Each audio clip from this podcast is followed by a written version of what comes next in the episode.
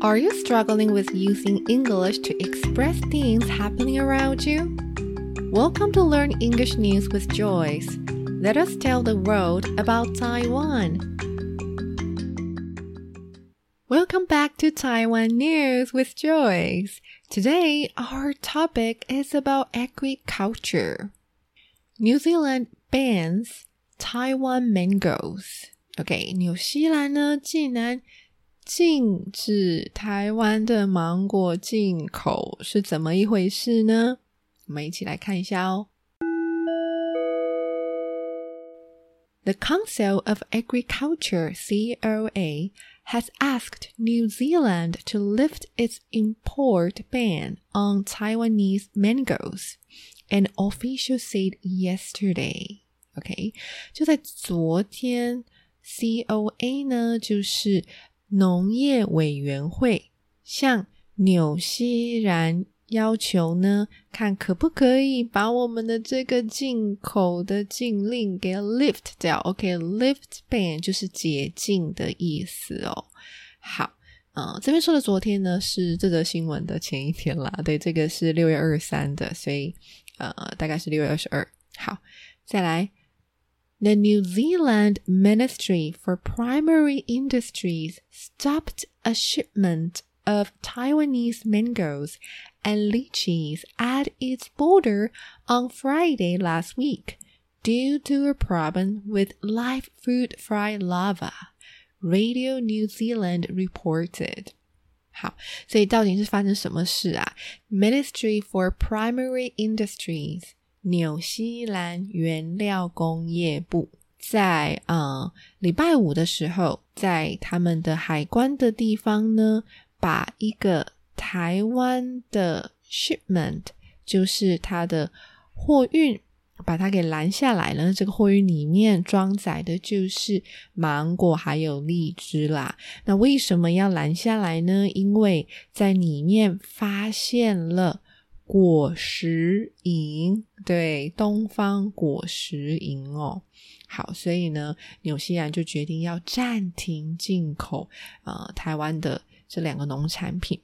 Radio New Zealand RNZ 就是纽西兰的国家广播电台，对，那这则消息呢，就是在 RNZ 纽西兰国家广播电台去 report 去报道的哦。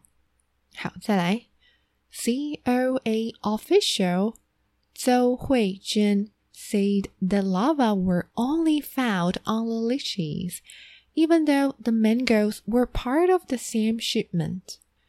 好，那么农委会的呃副局长邹慧珍就表示说呢，呃，这个果实蝇啊，只有在荔枝上面发现而已。虽然我们的芒果也是呃这个货运的一部分，但是只有在荔枝上发现而已。The mangoes passed quarantine inspection, but Taiwan still received a notice yesterday that a ban on mangoes had been imposed. So said. 好，我们的芒果呢？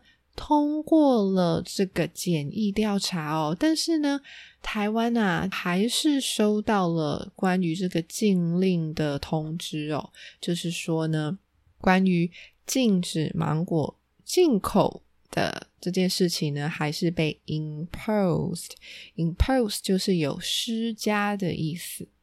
好，最后，the COA sent。correspondence to the New Zealand Commerce and Industry Office in Taipei to ask that the ban on mangoes be lifted. Zhou said. 好，那我们的行政院农业委员会哦，当然呢，也跟这个驻台北的纽西兰商工办事处提出说啊，希望。嗯，我们可以把这个芒果禁令给解除掉啦，这样子。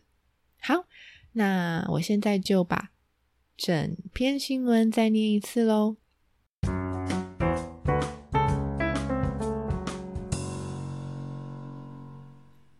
New Zealand bans Taiwan mangoes. The Council of Agriculture COA has asked New Zealand to lift its import ban on Taiwanese mangoes, an official said yesterday. The New Zealand Ministry for Primary Industries stopped a shipment of Taiwanese mangoes and lychees at its border on Friday last week due to a problem with live fruit fly larvae. Radio New Zealand reported. COA official Zhou Huizhen said the larvae were only found on the lychees. Even though the mangoes were part of the same shipment, the mangoes passed quarantine inspection. But Taiwan still received a notice yesterday that a ban on mangoes had been imposed, Zhou said. The COA sent correspondence to the New Zealand Commerce and Industry Office in Taipei to ask that the ban on mangoes be lifted, Zhou said. 好，那希望你也喜欢这一则新闻哦。那我们就下一次再见啦，拜拜。